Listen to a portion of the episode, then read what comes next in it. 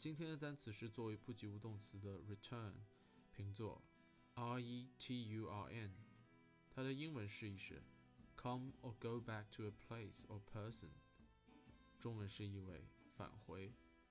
例句有：He returned to Canada in the fall。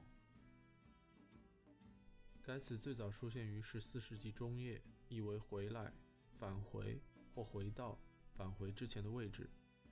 追溯源头，其词源为古法语 returner，它的两个组成部分分别为前缀 re，意为往回，及词根 turner，意为转，组合在一起就是往回转，引申为返回。returner 的 re 是现代英语常见的前缀之一，其主要含义有再次以及往回，包含它的单词有 rewrite 重写，recover 追回恢复。